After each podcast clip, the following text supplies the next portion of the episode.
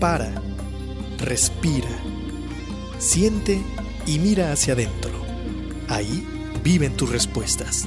Tribu de Barak, un programa con temas relacionados con el desarrollo espiritual, personal, liderazgo, mejora continua y causas que ayuden al mundo a recuperar su esencia de vida. Tribu de Barak, edificando tu ser en las tres dimensiones, cuerpo, alma y espíritu. Caminemos juntos hacia lo mejor que la vida nos tiene reservado según nuestra voluntad. Bienvenidos. Y bien, ya estamos de regreso en este tu programa La Tribu de Barak. Eh, dándote las gracias por permitirnos estar en este último programa del 2018. Y bueno, antes de irnos al, al corte, te estábamos comentando que estamos transmitiendo aquí en, en Mazatán, cerca de Compostela, en una casa hermosa, la casa de Mercedes. Estamos con una, aquí hace frío, estamos con una chimenea, velas encendidas, dos fuentes así, sirviéndonos de marco, música tranquila, una buena taza de café y con una charla que se antoja muy, muy rica para, para recibir la Navidad. Antes de irnos al corte, estábamos platicando con Camila de Mares, nuestra invitada del día de hoy. Ella es colombiana, si te perdiste el primer bloque. Y bueno, estábamos hablando de precisamente la mentira en, un, en el marco de la Navidad, donde todos los buenos deseos, sentimientos y buena vibra pues están presentes creas o no creas en el evento de que se conmemora este año, eh, digo en esta fecha, eh, al final de cuentas, pues todos lo vivimos de diferente manera, ¿no? Em, el día de hoy, que celebramos el nacimiento de Jesús como fecha memorable, no necesariamente porque esté registrado que nació en este día, pero es el día que se ha asignado desde hace muchos años. Y bueno, y que lo tomamos como una referencia Conmemorando el nacimiento de Jesús, nosotros el día de hoy queremos en este segundo bloque hablar no de un nacimiento, sino de la muerte. Cami, ¿para ti qué significa la muerte? Para mí la muerte significa finalizar un, finalizar un ciclo y empezar otro. Para mí la muerte no es como, como de que hasta aquí ya se acabó, sino es la oportunidad de de iniciar otra cosa, algo diferente, algo que me puede llevar a un, a un lugar o a una experiencia que, que nunca antes he vivido o que nunca he visto. En la tarde estábamos hablando de, que la energía está comprobado que no crea ni se destruye, sino se transforma, que nosotros mismos somos energía. Y que la muerte es un paso para transformarte, ¿no?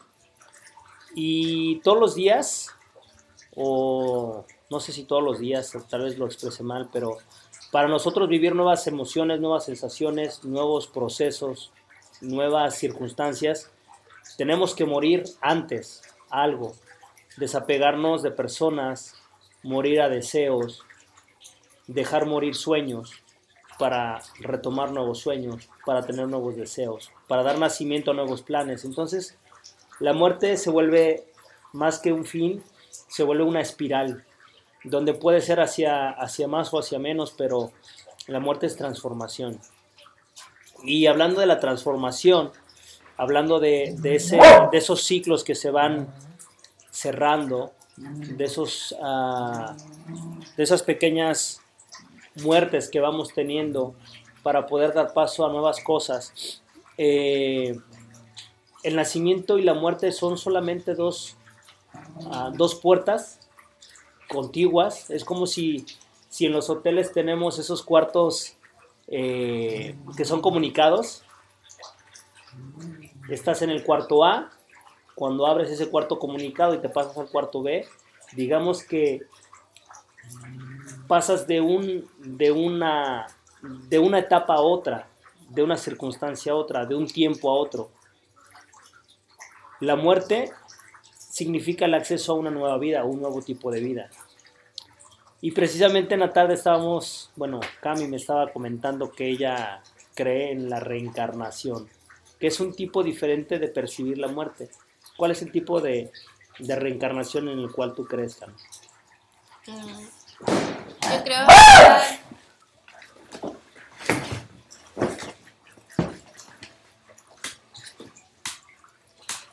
yo creo en una, en una reencarnación que, que hace, que me permite evolucionar, que me permite llegar a, a la plenitud. En algún momento de mi vida, por, por materia de religión en la escuela, tuve que ver como las diferentes creencias, religiones y formas de vivir de las personas en el mundo.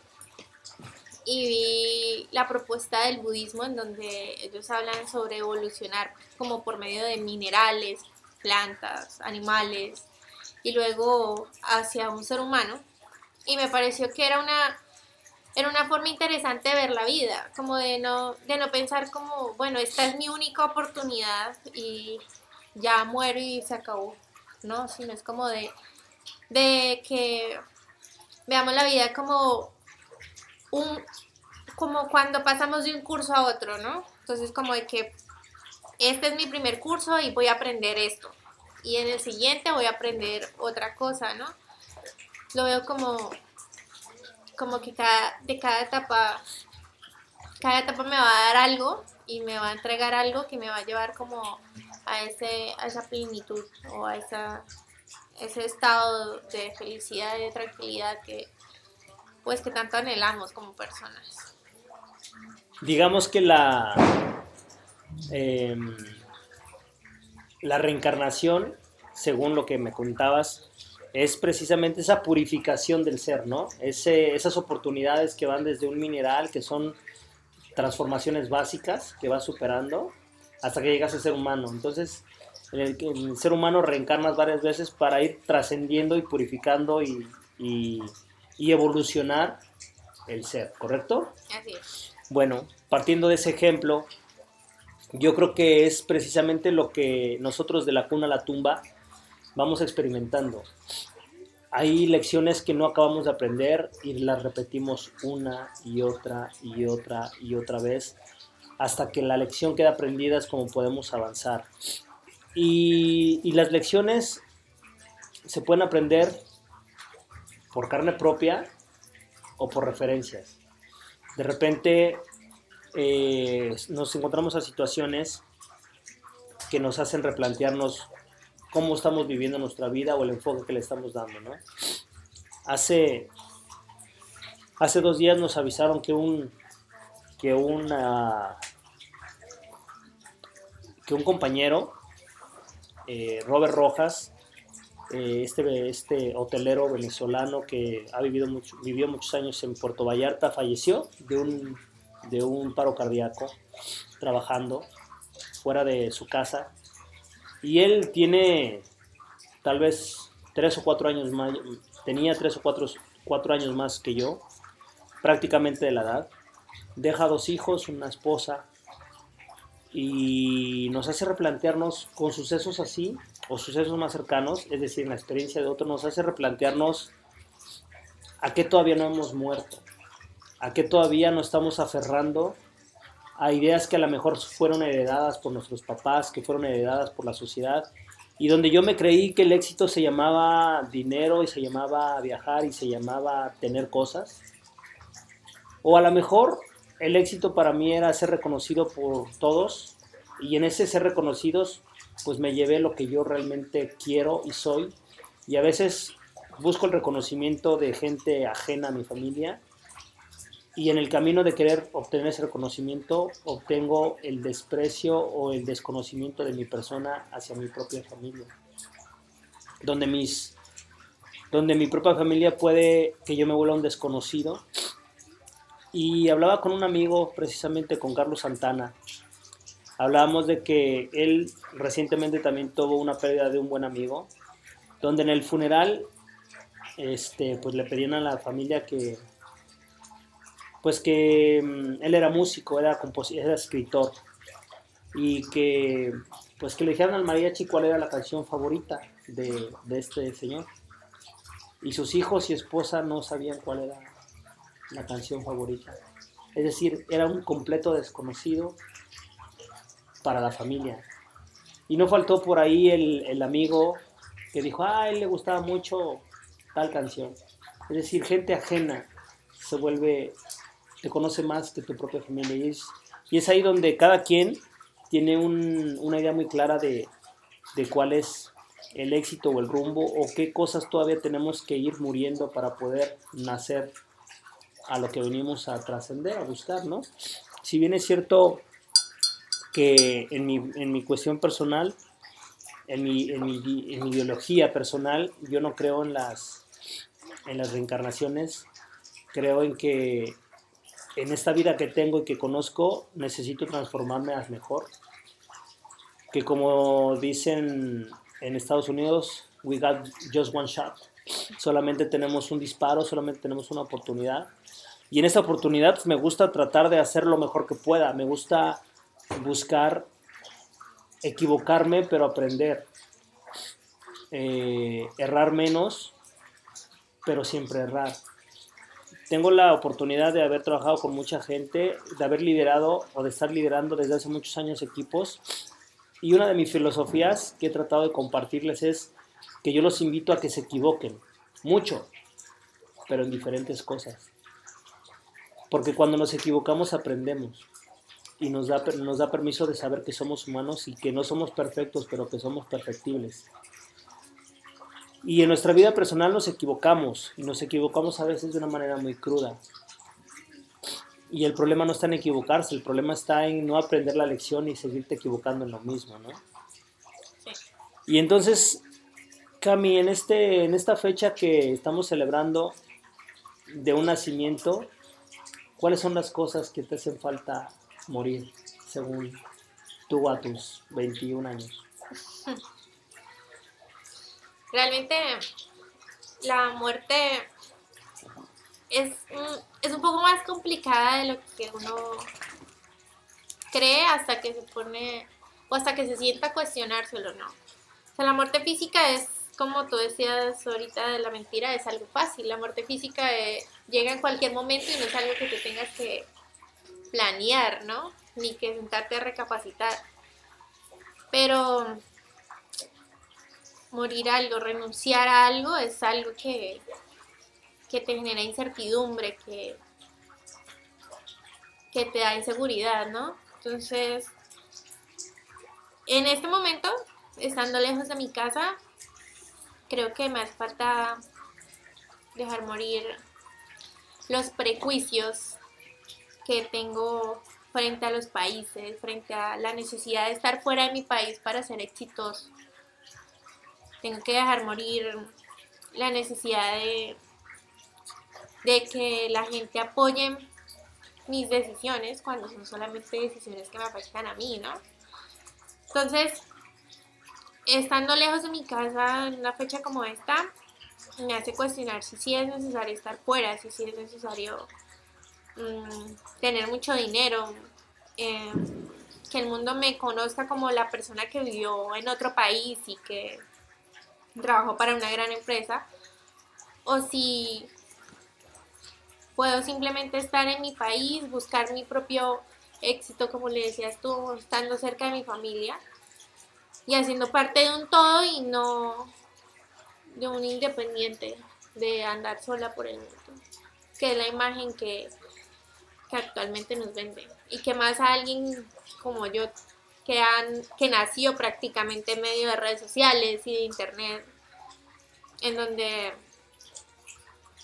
la imagen de éxito es algo que te vendieron, que no es propio, que no es tuyo.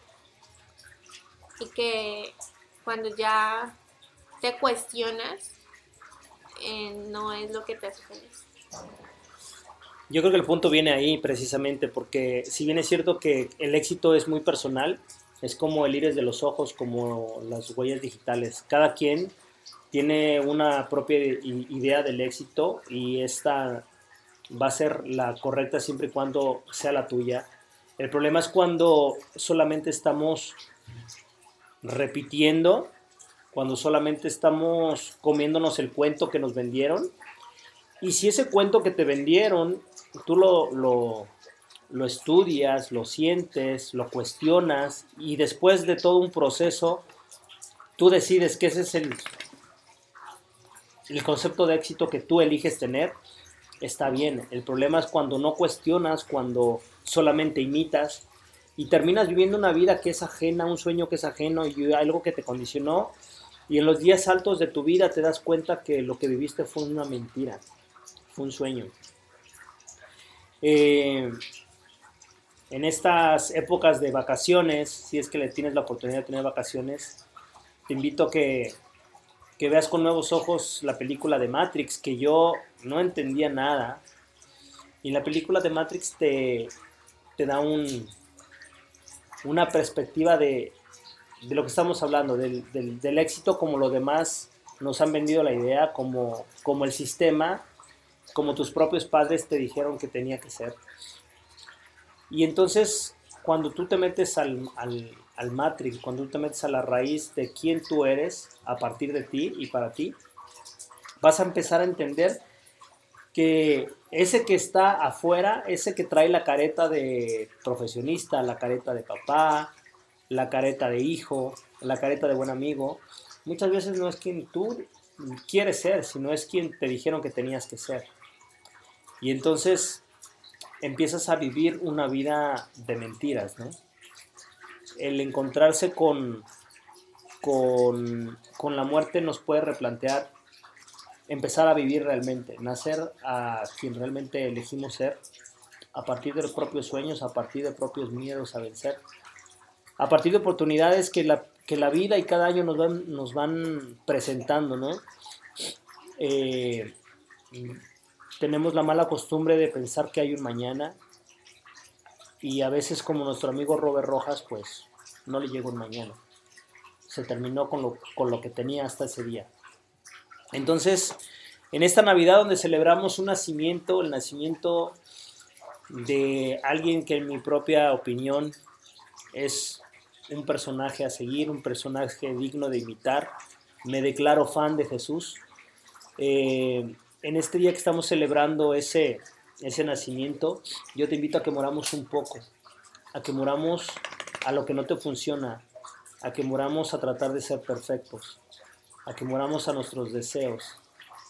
Y le demos paso a un nacimiento de alguien que tú elijas ser a partir de, de nuevas perspectivas y circunstancias, a partir de tus sueños más intensos, a partir de buscar ser mejor persona, ayudando a los demás, no dañando a los demás, colaborando a los demás, en un sentido muy íntimo contigo y que como hablábamos hace rato con Cami, no importa la religión que creas, no importa el Dios que creas, al final de cuentas, todas van a lo mismo, somos energía, estamos unidos un espíritu con otro, con un Dios, con los animalitos, con las plantas, con el agua, con los cuatro elementos. Somos uno mismo, somos solamente energía. Y cuando nos damos cuenta que lo que yo haga en contra de ti lo estoy haciendo en contra de mí, en ese preciso momento actuaré de una manera diferente. Cami, algo que quieras con lo que quieras cerrar para el auditorio, se nos está terminando el tiempo. Eh, ¿Algo con lo que quieras cerrar?